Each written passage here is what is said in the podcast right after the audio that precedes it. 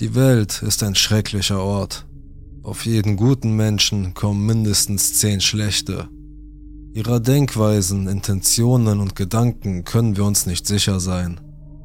Von genau diesen schlechten Menschen handeln diese vier wahren Geschichten. Es sind Erlebnisse, die von Leuten auf Reddit zusammengetragen wurden. Am Ende jeder Geschichte kannst du selbst entscheiden, für wie plausibel du sie hältst und deine Meinung in die Kommentare schreiben. Wenn dir das Video gefällt, check die Playlist ab, um noch mehr wahre Geschichten zu hören. Fangen wir an. Die Kirche im Wald. Ich bin in den 70er Jahren in Ohio aufgewachsen. Mein Jugendfreund Joe und ich waren so oft wie möglich draußen. Joe lebte auf einer Farm, die an einen ziemlich großen Wald grenzte, und meine Eltern setzten mich morgens ab und wir blieben das ganze Wochenende im Wald. Wir kamen nur für die Schule raus. Wir liebten es so zu tun, als wären wir Grenzgänger. Wir bauten Unterstände, Fallen, übten mit Stöcken Feuer zu machen, das Ganze drumherum.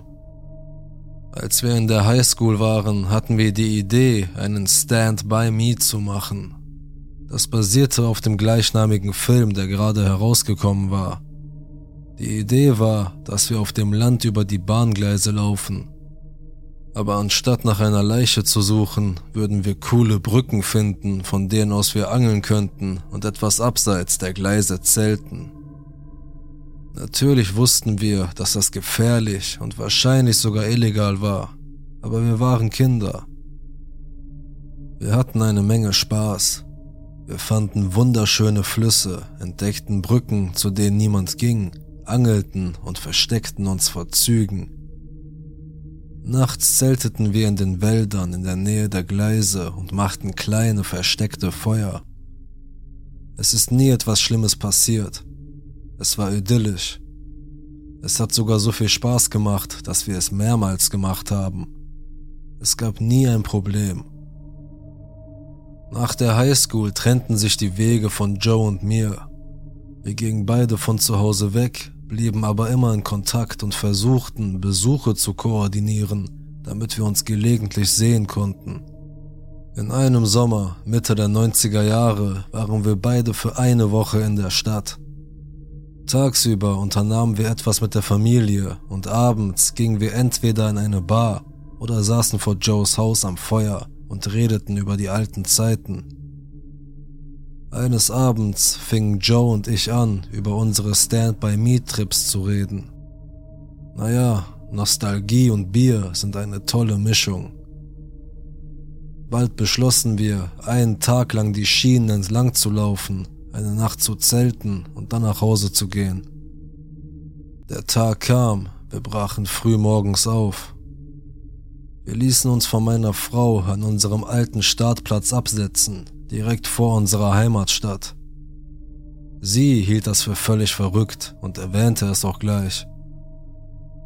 Als sie wegfuhr, schlug Joe vor, statt der üblichen Route in die entgegengesetzte Richtung zu gehen, einfach um abenteuerlich zu sein. Wir kannten das Land gut, wir hatten eine Karte, also sagte ich, was soll's, und wir machten uns auf den Weg. Der Tag verlief gut. Es war lustig, aber auch die Melancholie vergangener Zeiten hing in der Luft, aber auf eine gute Art. Wir fanden eine Brücke und setzten uns an den Rand, rauchten einen Joint und zogen weiter. Wir hatten keine Angelausrüstung, aber wir hatten ein paar Konserven und andere Dinge dabei. Bevor die Nacht hereinbrach, suchten wir uns einen Platz zum Zelten. Es war ein dicht bewaldetes Gebiet mit Bäumen auf jeder Seite der Bahngleise, so dass man sich wie in einem Tunnel fühlte. Wir hatten kleine Hängematten zum Schlafen mitgebracht, aber bevor wir sie aufstellten, beschlossen wir, die Umgebung ein wenig auszukundschaften. Das haben wir früher auch immer gemacht. Wir sind ein bisschen in der Gegend herumgelaufen, um sicherzugehen, dass das Haus von irgendeinem Kerl nicht hinter einem Hügel liegt und wir tatsächlich in seinem Garten campen. Wir gingen etwa 100 Meter in den Wald hinein und einen kleinen Hügel hinauf. Wir dachten uns, wenn wir von der Spitze dieses kleinen Hügels aus nichts sehen würden, wäre alles in Ordnung. Aber als wir oben ankamen, sahen wir unten, etwa 100 Meter weiter im Wald, ein altes Gebäude. Es war kaum zu sehen. Wir überlegten, was wir tun sollten. Wir nahmen beide an, dass es sich um eine Zuckerhütte oder so etwas handelte, denn es schien keinen klaren Weg dorthin zu geben.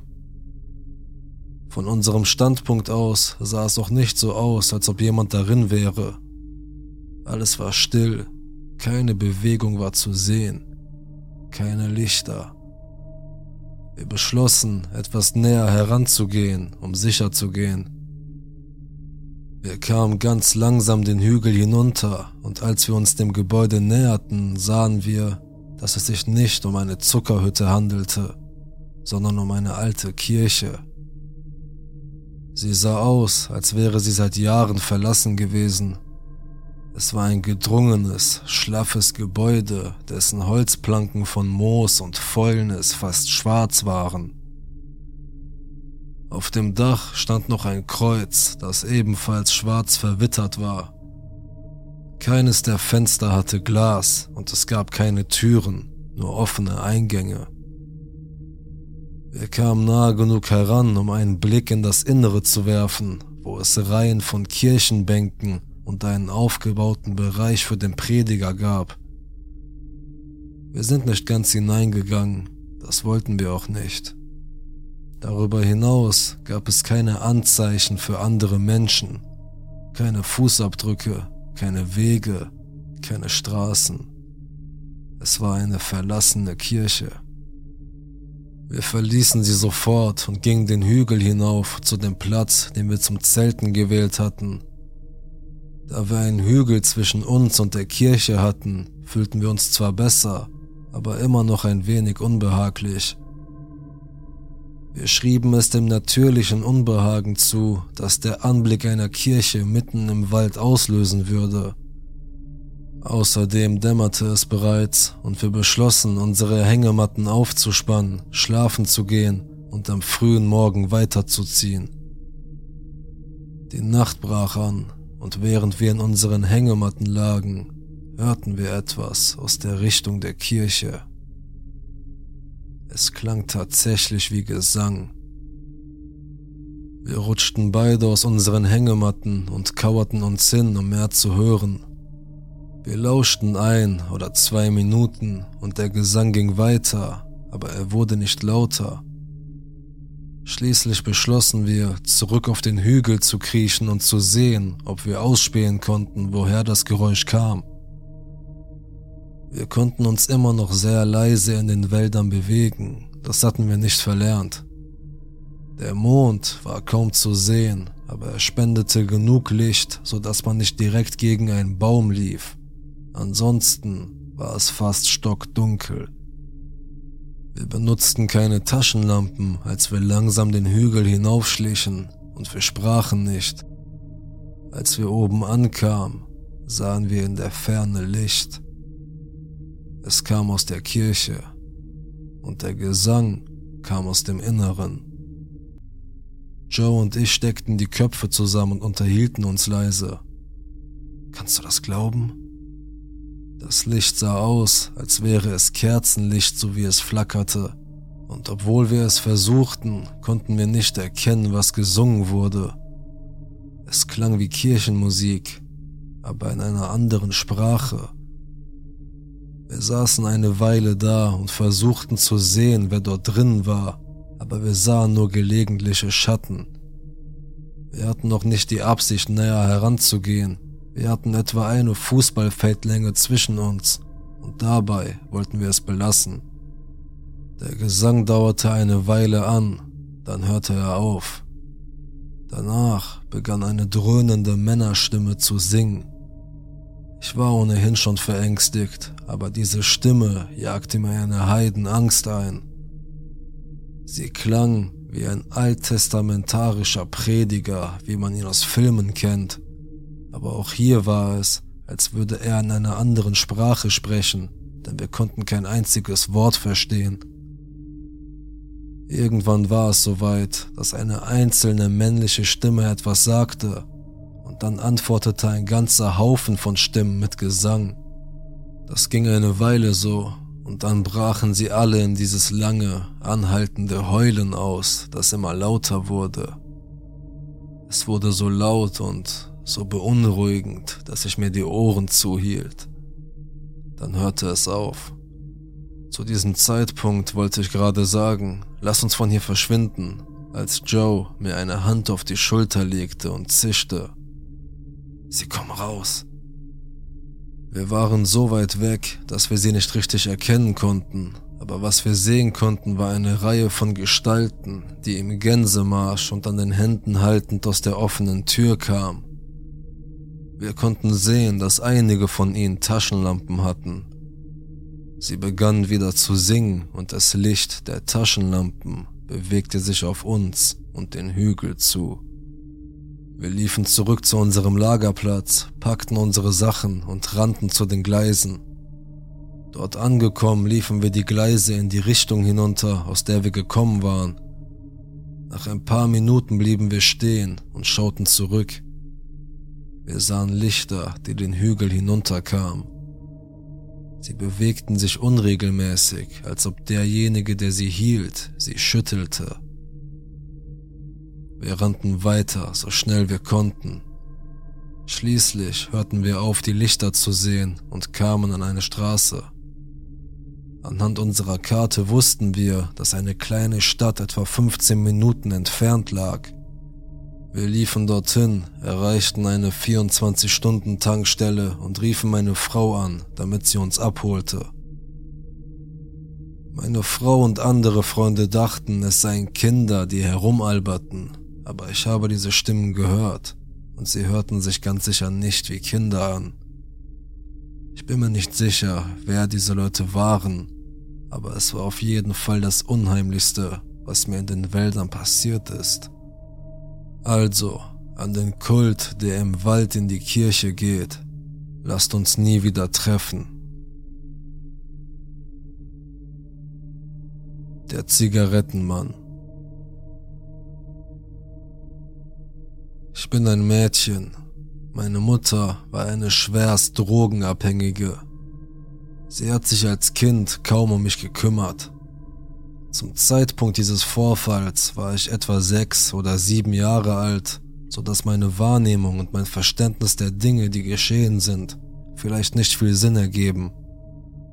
Es geschah in den 90er Jahren. Eines Nachts fuhren meine Mutter und ich mit dem Auto. Ich war mir nicht sicher, warum wir fuhren, aber es war spät in der Nacht. Es waren nicht viele Autos auf der Straße und ich schlief auf dem Rücksitz. Ich kann mich nicht einmal daran erinnern, dass ich in das Auto eingestiegen bin. Meine Mutter fuhr zu einem schäbigen Haus und ließ mich für eine gefühlte Ewigkeit im Auto sitzen. Plötzlich schwang die Autotür auf und jemand packte mich gewaltsam am Arm und zerrte mich aus dem Auto. Ich fing an zu schreien und zu weinen, bis der Mann, der mich gepackt hatte, mir in die Augen sah und sagte, Sei still und versuch nicht zu fliehen, sonst bring ich dich um. Er hatte einen struppigen Bart und sah aus wie ein Verrückter. Ich war zu Tode erschrocken und hörte zu. Er hielt mich am Arm fest, schloss die Autotür und ging mit mir die Straße hinunter. Ich schaute zurück zu dem Haus, in dem meine Mutter war, und hoffte, dass sie in letzter Sekunde herauskommen und mich retten würde. Ich schaute so lange auf das Haus, wie ich konnte, während der Mann mich immer weiter wegzerrte. Als wir die Straße hinuntergingen, wollte ich weinen, aber ich stand unter Schock und hatte Angst. Ich wusste nicht, was ich tun sollte.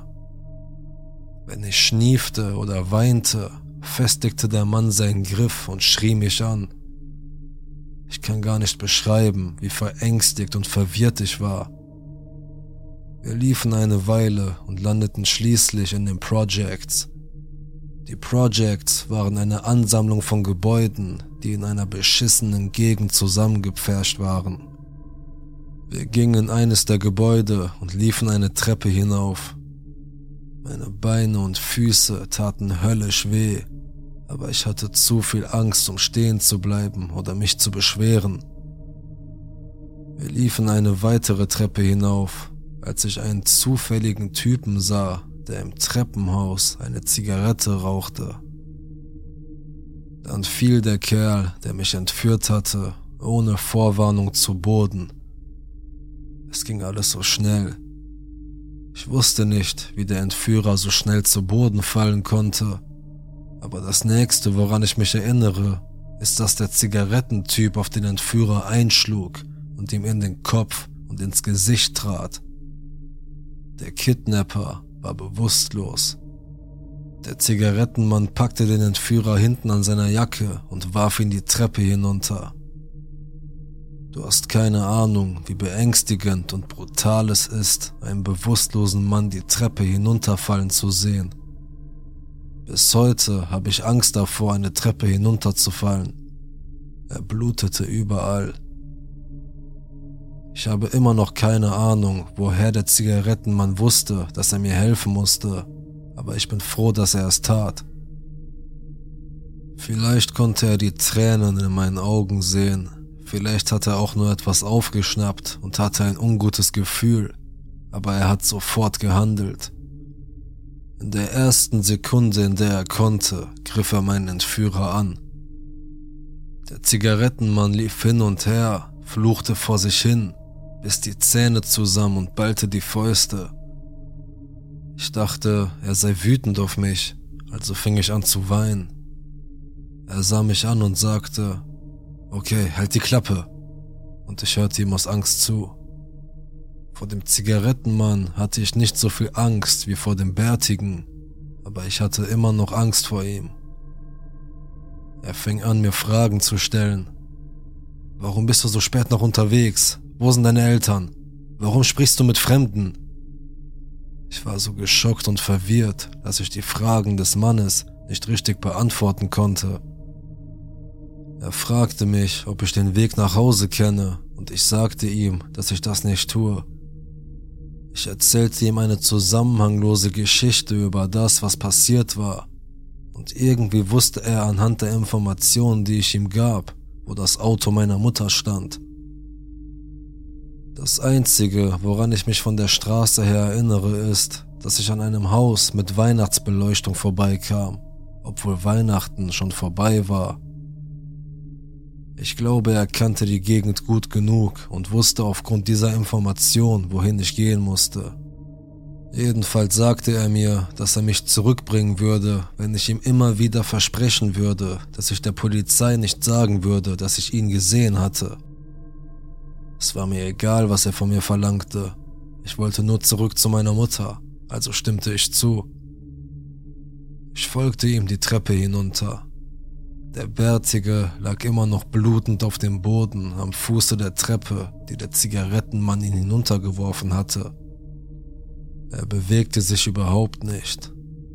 Ich glaubte, er war tot und ich hoffte, dass er es war. Der Zigarettenmann trat über den bärtigen Mann und ich folgte ihm. Wir gingen nach draußen und er sah sich panisch um. Ich erinnere mich, dass er zu mir sagte, die Polizei mag mich nicht. Wir verließen die Projects und meine Füße schmerzten noch immer. Der Zigarettenmann lief in Panik schnell und ich musste praktisch joggen, um mit ihm Schritt zu halten. Ich fing an zu weinen und er fragte, was los sei. Ich sagte ihm, dass mir die Füße wehtaten und ich erinnere mich, dass er die Zähne zusammenbiss und mich widerwillig hochhob. Er nahm mich unbeholfen in beide Arme.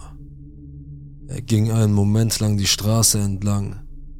Dann erinnere ich mich, wie er fluchte und hinter ein Gebäude rannte. Ein Polizeiauto fuhr die Straße entlang. Er setzte mich ab und sagte mir, ich solle zum Auto laufen. Ich versuchte zu rennen, aber meine Beine konnten sich kaum bewegen und ich hatte Angst. Der Streifenwagen fuhr weiter, ohne mich zu sehen, bevor ich auch nur in die Nähe des Wagens kam. Er fluchte vor sich hin, als er mich wieder aufhob und die Straße hinunterlief. Er brachte mich hinter viele Häuser und versteckte sich vor jedem Polizeiauto, das vorbeifuhr, denn ich nahm an, dass die Polizei jetzt nach mir suchte. Er trug mich auf beiden Armen und rannte schnell die Straße hinunter, als ich in der Ferne meine Mutter bei ihrem Auto sah. Sie war von der Polizei umringt. Der Zigarettenmann setzte mich ab und sagte mir, ich solle zur Polizei rennen. Ich war so aufgeregt, dass der Schmerz in meinen Beinen verschwand. Er setzte mich ab und rannte weg. Ich rannte auf die Polizei und meine Mutter zu. Sie hob mich auf und umarmte mich fest. Die Polizei begann, mir und meiner Mutter Fragen zu stellen. Ich erinnere mich nicht mehr an allzu viele Fragen, aber ich weiß noch, dass meine Mutter der Polizei eine verworrene Geschichte erzählte, die einfach keinen Sinn ergab. Sie sagte mir im Grunde, ich solle nichts sagen, und ich sagte nicht viel, sondern weinte eine ganze Menge. Wir gingen nach Hause.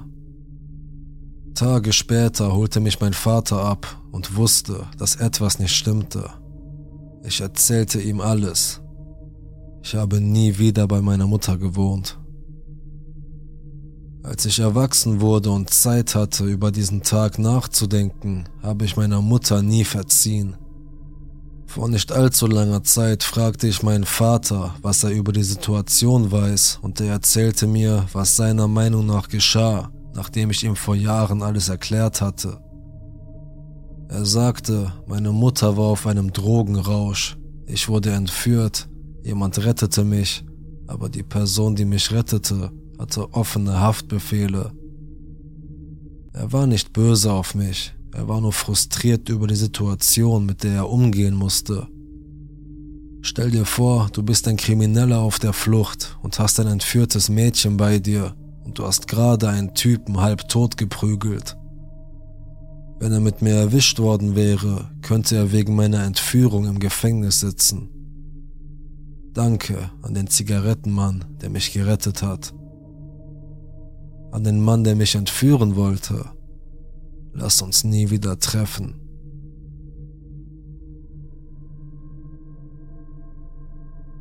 Das Date. Ich war 21 Jahre alt, wurde vor kurzem Polizist und zudem gerade auch noch verlassen. Also schlug mein Freund Tinder vor. Als 21-Jähriger und neuer Polizist hatte ich die ich bin unbesiegbar und kann es mit jedem aufnehmen, Mentalität. Ich fand eine sehr gut aussehende Frau, in deren Liga ich ganz gewiss nicht spielte.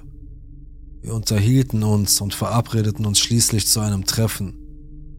Sie sagte, sie kenne ein großes, freies Feld zum Sterne gucken und abhängen. Und wir könnten uns bei ihr zu Hause treffen.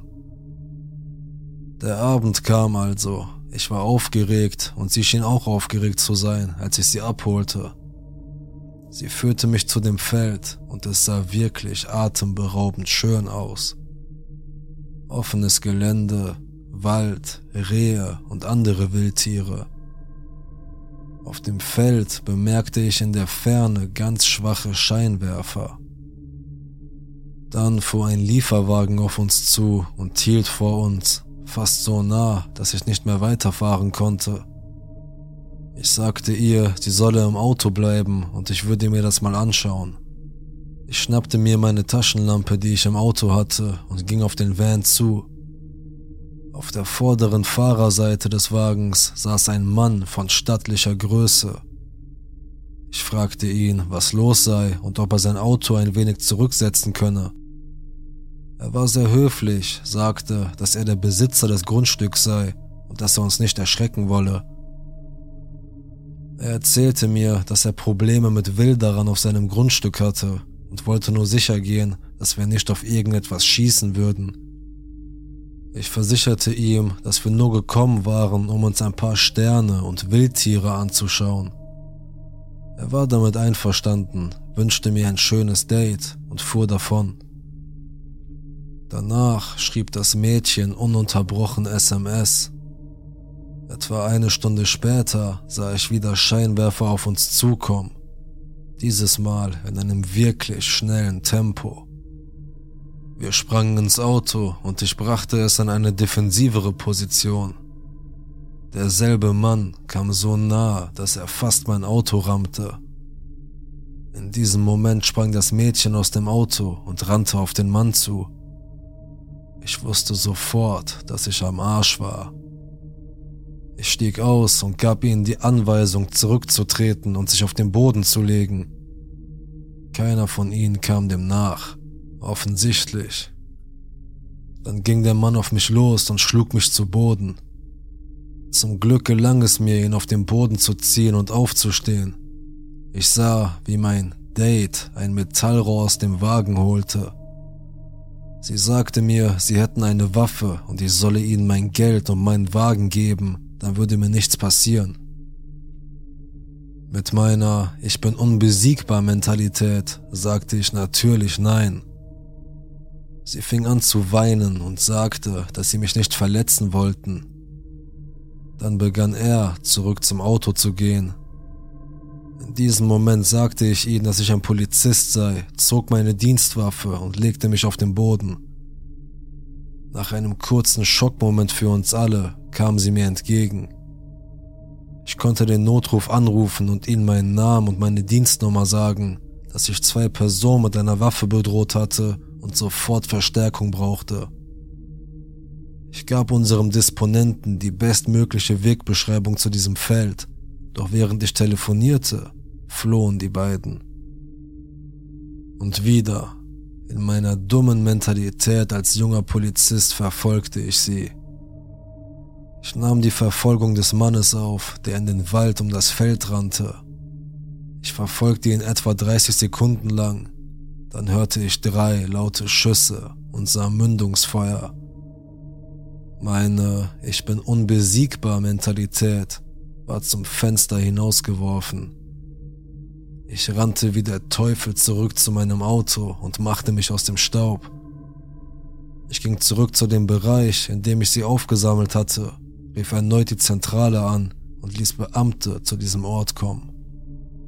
Natürlich waren die ersten Beamten, die anrückten, mein Sergeant und mein Field Training Officer, Sie haben mir absolut keinen Ärger gemacht und waren auch ganz bestimmt sehr verständnisvoll. Die am häufigsten benutzten Worte waren Vollidiot und verdammter Anfänger. Ich sprang in ihr Auto und fuhr in Richtung Feld. Zum Glück war der Wagen noch da. Mir wurde gesagt, ich solle die Klappe halten und nur herauskommen, wenn auf sie geschossen würde.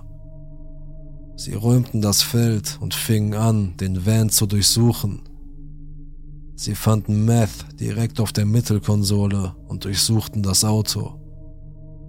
Was mich am meisten erschreckte war, als mein Field Training Officer und mein Sergeant zum Streifenwagen zurückkamen, mich herausließen und mir sagten, ich solle in den hinteren Teil des Vans schauen. Sie waren beide blass und sahen entsetzt aus. Ich ging in den hinteren Teil des Wagens, wo sich mehrere Messer, Klebeband, Benzinkanister, eine ordentliche Menge Gewehrmunition, Handschellen und etwas, das wie getrocknetes Blut aussah, befanden. Auf dem Beifahrersitz fanden wir ein Gewehr vom Typ AR-15 und zwei weitere Handfeuerwaffen. Wir riefen sofort Verstärkung und Detectives an, die Nummernschilder waren gestohlen worden, ebenso wie der Wagen. Ich werde immer noch wegen dieser Begegnung beschimpft, aber zum Glück wurde niemand verletzt. Ich werde nie wieder Online-Dating nutzen. Nie wieder. Also, an mein Date und den Typen, der weiß Gott was mit mir anstellen wollte. Lasst uns nie wieder treffen. Der Bettler. Wendell war ein Bettler in der Nähe meines Colleges. Ich habe ihm immer mein Wechselgeld gegeben, wenn ich etwas übrig hatte. Normalerweise halte ich mich strikt an die Regel, Einzelpersonen kein Geld zu geben, weil ich es stattdessen bekannten lokalen Wohltätigkeitsorganisationen gebe, bei denen ich sicher sein kann, dass das Geld für einen bestimmten Zweck verwendet wird. Dieser eine Bettler aber sang immer Opernmusik. Ziemlich schön, wenn man es genau nimmt. Obwohl klar war, dass er aufgrund von Armut und Obdachlosigkeit um Geld bettelte und nicht um Trinkgeld, fand ich es immer bewundernswert, dass er versuchte, im Austausch für das Geld eine Dienstleistung zu erbringen. Da ich nicht gerne Münzen mit mir herumtrage, gab ich, was ich konnte. Gelegentlich kam ich mit Wendell ins Gespräch, auch wenn ich kein Geld für ihn hatte. Er brachte die Schüler gerne mit lustigen Nachahmungen oder Witzen zum Lachen. Er war schon etwas älter, so um die 50, also unterhielten wir uns meistens kurz über die Nachrichten oder das Wetter oder was auch immer. Nichts Tiefgründiges. Manchmal erzählte er zufällig etwas so Intimes, dass ich mich verpflichtet fühlte, etwas zumindest oberflächlich Persönliches zu erwidern. Einmal rief mich Wendell zu sich, als ich mit einem Berater spazieren ging, und ich wollte nicht unhöflich sein, also ging ich rüber, um kurz Hallo zu sagen und stellte meinen Berater vor. Als wir weggingen, war mein Berater ziemlich entsetzt und fragte, warum Wendel mich mit Namen kenne. Ich erklärte ihm unsere kleine Freundschaft. Er sagte, die Obdachlosen in dieser Stadt sind nicht so wie die Obdachlosen in meiner kleineren Stadt zu Hause. Ich dachte, er sei elitär und ich glaube, er merkte, dass ich ihn nicht ernst nahm. Nachdem wir das Thema abgehakt hatten, wiederholte er kurz vor meiner Abreise, ich solle keine Freundschaft mit den Obdachlosen in dieser Stadt schließen oder ihnen sogar Geld geben, weil die chronisch Obdachlosen oft eine kriminelle oder suchtkranke Vorgeschichte hätten. Ich war überrascht, denn mein Betreuer ist normalerweise ziemlich fortschrittlich und mitfühlend, und so appellierte ich an ihn mit, Wendell ist ein Opfer einer postkapitalistischen Gesellschaft und all den anderen Dingen, die ich in seinen eigenen Kursen gelernt hatte. Aber er ließ nichts davon gelten und sagte im Grunde, wie auch immer Wendell chronisch obdachlos wurde, jetzt sei er es und ich solle entsprechend handeln. Mein Professor forderte mich also nachdrücklich auf, nicht weiter mit Wendell zu sprechen. Ich schüttelte irgendwie den Kopf und dachte, okay, Boomer, und fühlte mich durch die Warnung eher bestärkt. Ich rückte näher an Wendell heran und erzählte ihm mehr von meinem Leben. Aber als ich das nächste Mal mit Wendell sprach, war er sehr gereizt und distanziert und ich war mir nicht sicher warum. Bis er sagte, Dein Freund, lebt ihr zusammen oder was? Und ich hatte keine Ahnung, wovon er sprach. Ich fragte, welcher Freund? Und er sagte, der Typ von gestern, mit dem du die Straße entlang gelaufen bist. Ich lachte und erklärte ihm, dass das nicht mein Freund sei, sondern nur mein Studienberater. Dann war er auf einmal nicht mehr gereizt. Er war so gesprächig wie eh und je. Wahrscheinlich hätte ich das als Warnsignal verstehen sollen, aber ich habe damals nicht viel über Wendel nachgedacht. Ich sah ihn nur ein oder zweimal pro Woche das auch nur für ein paar Minuten. Zu dieser Zeit begann Wendel mir Geschenke zu bringen. Wenn ich an ihm vorbeiging, hatte er eine Blume für mich oder ein Metallteil für eine Maschine. Ich lehnte nie ab, weil ich dachte, dass er so seine Würde bewahren wollte, wenn er Geld annahm, wie bei seinem Operngesang. Eine meiner Mitbewohnerinnen bemerkte einmal die Blume und als ich es ihr erklärte, meinte sie, das sei seltsam. Ich dachte auch, sie sei einfach nur elitär und ich sei aufgeklärt, überbrückte die Klassenunterschiede und war ihrer neoliberalen Paranoia überlegen. Ich meine, komm schon, es war doch nur eine Blume. Mein Berater hatte das alles mitbekommen und sprach mich einige Zeit später erneut darauf an, weil er sich Sorgen machte, dass ich manipuliert würde ich versuchte ihm von Wendels Operngesang und seinen Eindrücken zu erzählen und davon, dass er sogar fast aufs College gegangen wäre. Aber dann erinnerte ich mich an den Grund, warum er sein Baseballstipendium verloren hatte und ich brach ab. Wenn ich das so betrachte, überdachte ich die ganze Sache noch einmal. Ich dachte darüber nach, was mein Professor gesagt hatte. Ich fand schließlich heraus, dass Wendell in der Vergangenheit Drogen konsumiert hatte und ich beschloss, dass ich mich vielleicht ein wenig distanzieren sollte. Aber kurz darauf brach die Pandemie aus und der Unterricht fiel aus, so dass ich, um Miete zu sparen, nach Hause zu meinen Eltern zog. Ich war zwar immer noch im Bundesstaat, aber nicht mehr in der Nähe des Universitätsgeländes.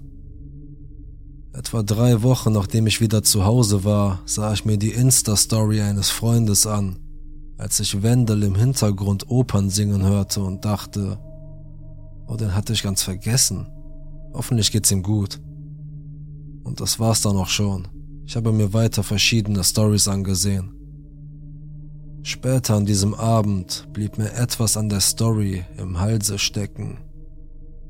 Sie war mir schon ein paar Mal unbewusst in den Sinn gekommen und ich hatte sie ignoriert, aber sie kam immer wieder und so beschloss ich, sie mir noch einmal anzusehen. In diesem Moment wurde mir klar, dass das Video meines Freundes nicht aus unserer Universitätsstadt stammte. Es stammte aus meiner viel kleineren Heimatstadt, die nicht einmal in der Nähe meines Colleges liegt. Das hat mich ein bisschen erschreckt, aber ich dachte mir, dass jeder umzieht, wenn die Pandemie ausbricht. Meine Stadt ist nicht so klein und sie ist nicht so weit vom College entfernt. Wahrscheinlich war es nur ein Zufall. Ich wollte es eigentlich meinen Eltern gegenüber erwähnen, aber sie hatten mich immer davor gewarnt, mit Obdachlosen zu sprechen, also war es mir peinlich, ihnen die Situation zu erklären. Vor allem, weil es wahrscheinlich ein Zufall war. Wir haben einen Typ 1 Diabetiker in der Familie, also haben wir die Quarantäne sehr ernst genommen. Ich dachte mir, ich werde ihn sowieso nie sehen, ich werde in nächster Zeit nicht rausgehen. Es spielt keine Rolle, wo er ist. Und nichts ist passiert. Naja, eine Sache. Ein Mädchen aus meiner Highschool, das auch an meinem College gelandet war, rief mich an und sagte kurz und bündig, das wird sich jetzt vielleicht komisch anhören, aber ich habe das Gefühl, ich sollte etwas sagen. Ich war in der Stadt und ein Bettler hat mich nach dir gefragt. Er wusste, dass du im Volleyballverein bist er wusste dein Hauptfach. Ich habe ihm nichts gesagt, aber ich dachte, du solltest es wissen. Zuerst war ich ziemlich erschrocken, denn woher sollte er wissen, dass ich dieses Mädchen kenne? Als wir uns unterhielten, erfuhr ich, dass sie ein Sweatshirt von unserem College getragen hatte. Also dachte ich darüber nach und beschloss, dass er wahrscheinlich das Sweatshirt gesehen hatte und dachte, dass sie mich von der Uni kennen könnte da wir beide aus dieser Stadt stammten und dass er nur herausfinden wollte, wie es mir ging. Ich fand das süß, aber auch ein wenig seltsam. Aber er war halt ein wenig seltsam, das war Teil seines Charmes. Ich bedankte mich bei ihr, sagte ihr aber, sie solle sich keine Sorgen machen. Außerdem war ich sowieso nicht mal lange in der Stadt. Ich hatte beschlossen, wieder in der Nähe des Campus zu wohnen es war unmöglich, meine Kursarbeit zu erledigen, weil meine ganze Familie den ganzen Tag da war. Also ging ich eine Weile später zurück zum Campus. Ich dachte überhaupt nicht an Wendel, bis ich ihn eine Woche nach meiner Rückkehr zur Uni an derselben Ecke wieder sah. Okay, selbst ich wusste zu diesem Zeitpunkt, dass etwas nicht stimmte. Ich hörte auf, ihm Geld zu geben, hörte auf, mit ihm zu reden, aber ich fühlte mich so gedemütigt, weil ich darauf beharrt hatte, dass alles in Ordnung war und alle anderen paranoid und elitär waren, dass ich beschloss, niemandem zu sagen, was mir aufgefallen war. Ich verließ ohnehin kaum noch meine Wohnung und ging nie mehr auf den Campus, und sein üblicher Platz lag direkt am Campus. Ich hatte ein schlechtes Gewissen, weil ich seine Gefühle nicht verletzen oder zu viel in die Situation hineininterpretieren wollte. Aber ich dachte mir, dass er es schon kapieren würde. Und Vorsicht ist besser als Nachsicht. Nach den Abschlussprüfungen beschloss ich meinen Bruder zu besuchen, in einem anderen Staat. Sein Mitbewohner war nach Hause gezogen und hatte ein zusätzliches Bett freigemacht Also fuhr ich zu ihm, um das Jahresende zu feiern und dem Alltag zu entfliehen. Etwa am neunten Tag wurde ich viel früher als sonst geweckt, weil mein Bruder an der Tür sprach. Ich bin aufgestanden, um zu sehen, was los ist, denn wir haben niemanden getroffen. Wir standen völlig unter Quarantäne. Sein Zustand war schwer angeschlagen. Mein Bruder unterhielt sich durch einen Türspalt freundlich mit jemandem draußen, aber als er sich umdrehte, schaute er mich stinksauer an. Er drehte sich wieder nach draußen und sagte, warten Sie hier. Er schloss die Tür, obwohl der andere Typ protestierte, aber ich konnte nicht hören, was er genau sagte. Mein Bruder stellte sich sofort vor mich hin und flüsterte, Mama und Papa werden dich umbringen. Ich hatte keine Ahnung, wovon er sprach, aber mein erster Gedanke war, dass die Bullen gekommen waren, um mich wegen irgendetwas zu verhaften. Das war der einzige logische Gedanke, den ich am frühen Morgen fassen konnte. Das einzige, wofür ich mir vorstellen konnte, verhaftet zu werden, war mein gefälschter Ausweis, also stand ich wirklich unter Schock. Aber mein Bruder war immer noch dabei, so gut ich mich erinnern kann, weil ich zu diesem Zeitpunkt in Panik war, sagte er. Und ich werde dich umbringen. Das ist so uncool. Du hast nicht einmal gefragt? Ich hätte sowieso nicht Ja gesagt, aber du hast nicht einmal daran gedacht zu fragen. Mir wurde klar, dass das nicht zu meiner Verhaftung passte, also fragte ich, wovon redest du? Er sagte, du gehst mit einem 40-jährigen Mann aus? Älter? Vielleicht 45? Von allen Leuten da draußen. Dad wird dich umbringen und dann einen Herzinfarkt bekommen und sterben. Was Mom umbringen wird. Und du hast ihn zu mir nach Hause eingeladen, obwohl wir in Quarantäne sind. Ihr zwei könnt in ein Hotel gehen, denn er wird nicht hierher kommen. Ich war nicht blöd zu ihm, aus Respekt vor dir. Aber wenn er jetzt nicht geht, wird sich das ändern. Ich hatte also keine Ahnung, wovon er sprach. Keine. Ich hatte noch nichts kapiert. Du musst bedenken, dass Wendell bis zu diesem Zeitpunkt nur eine kleine Rolle in meinem Leben spielte. Ich habe ihn fast nie gesehen oder an ihn gedacht. Meine ganze Welt war in den Monaten zuvor durch eine Pandemie auf den Kopf gestellt worden. Er war ein Hintergrundgeräusch, ein schwaches Hintergrundgeräusch, verglichen mit all den anderen Dingen, die ich zu tun hatte.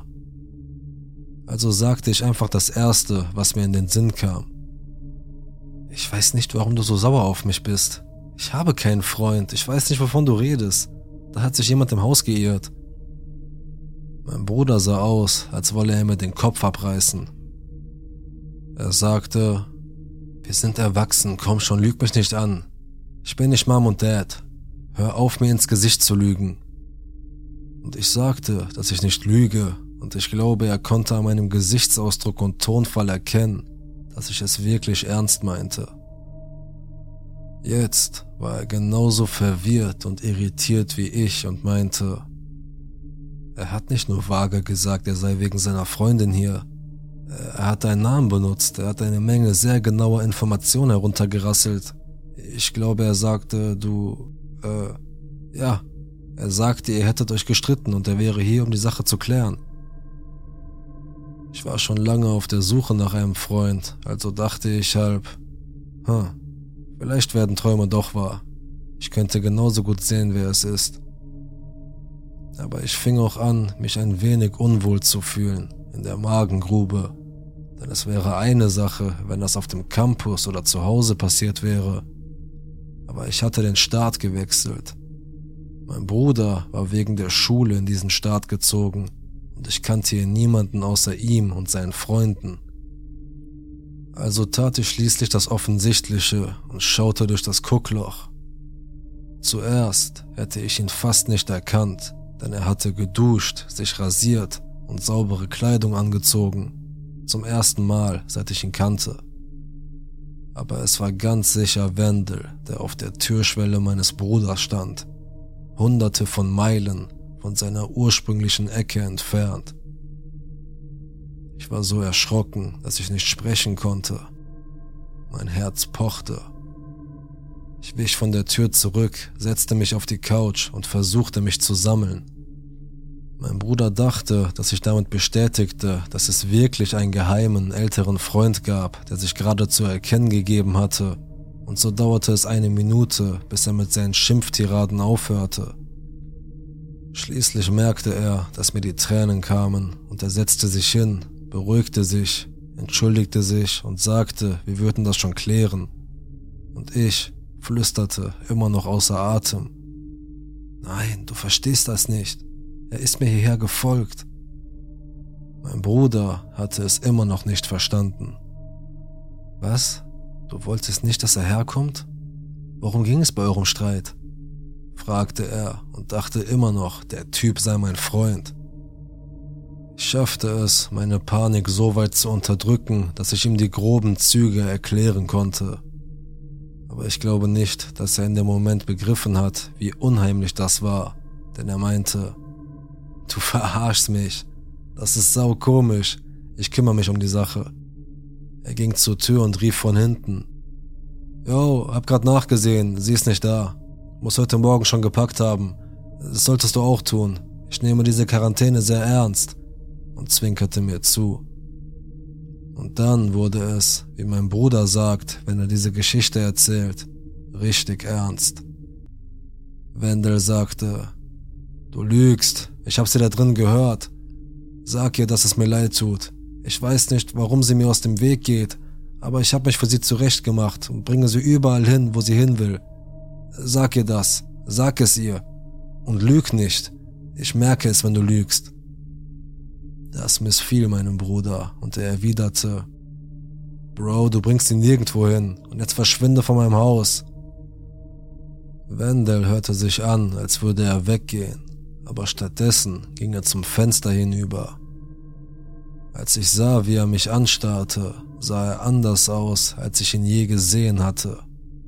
Sogar anders als ein paar Sekunden zuvor, als ich durch das Guckloch geschaut hatte. Seine Kleidung war zwar sauber, aber sie passte nicht. Seine Augen traten aus dem Kopf, an seinen Mundwinkeln klebte weißes Zeug, das ich zuerst gar nicht bemerkt hatte. Er zitterte und war irgendwie von der Realität abgekoppelt. Er fing an, gegen das Fenster zu hämmern und schrie Dinge wie, das ist meine Freundin, du kannst sie nicht da drin behalten. Du kleines Miststück, lass sie raus. Ich konnte nicht sagen, ob es als Drohung oder zur Beruhigung gemeint war. Ich war so verängstigt, dass ich zu viel Angst hatte, um wegzulaufen oder mich überhaupt zu bewegen. Ich glaube, mein Bruder war fast genauso überrascht von dem plötzlichen Ausbruch. Er krempelte die Ärmel hoch, als ob er sich darauf vorbereiten wollte, nach draußen zu gehen, und ich versuchte meine Stimme zu benutzen, um ihn zu bitten, es nicht zu tun. Aber ich war so besorgt, verängstigt, beschämt und traurig, dass ich all die Anzeichen, die zu diesem Vorfall geführt hatten, übersehen hatte, all die Gelegenheiten, ihn zu verhindern, dass unsere Freundschaft nie die gesunde Sache war, für die ich sie hielt. So viele Gedanken schwirrten in meinem Kopf herum, vor allem Angst. Bevor mein Bruder aus der Tür stürmen konnte, schlug Wendel durch das Fenster. Als er es durchschlug, passierte eigentlich nichts und es gab einen unheimlichen Moment der Stille, in dem sich niemand bewegte. Als er seine Hand durch das Glas zurückzog, spritzte eine ordentliche Menge Blut heraus. Die Dinge, die er schrie, begannen noch weniger Sinn zu machen, nach dem Motto, schau, was du mir angetan hast, das ist ein Test. Ich hab dir gesagt, dass ich nicht aufgehalten werden kann, du Mistkerl. Und der Blick in seinen Augen wurde noch distanzierter. Ich glaube, der Anblick des Blutes, bei dem mein Bruder immer sehr zimperlich war, machte ihm klar, dass es echt war, und er schrie schließlich. Verdammt, Schwester, ruf den Notarzt! Dabei lehnte er sich gegen die Tür, gegen die Wände nun immer wieder anrannte. Ich kann mich nicht einmal daran erinnern, den Anruf getätigt zu haben, aber anscheinend habe ich es getan, denn innerhalb von zehn Minuten nahm die Polizei Wendel widerstandslos fest. Er versuchte ihnen immer wieder zu erklären, dass seine Freundin im Haus gefangen war und er den ganzen Weg gekommen war, um sie zu retten. Mein armer Bruder wurde sogar kurzzeitig in Handschellen gelegt und musste erklären, dass er mich nicht als Geisel genommen hatte. Eine der eindringlichsten Erinnerungen an das ganze Ereignis ist wohl, dass Wendel, als sie ihn zur Verhaftung wegbrachten, anfing, Opernmusik zu singen. Ich habe aus dieser Geschichte viele wichtige Lektionen über gesunden Menschenverstand und das Leben gelernt. Aber vor allem, Wendel, lass uns nie wieder treffen. Das waren also die vier Geschichten. Was denkst du? Kann jeder der Geschichten mindestens ein Körnchen Wahrheit enthalten oder entspringen sie alle der Fantasie? Schreib deine Meinung in die Kommentare und abonniere den Kanal, um kein Video mehr zu verpassen. Man hört sich.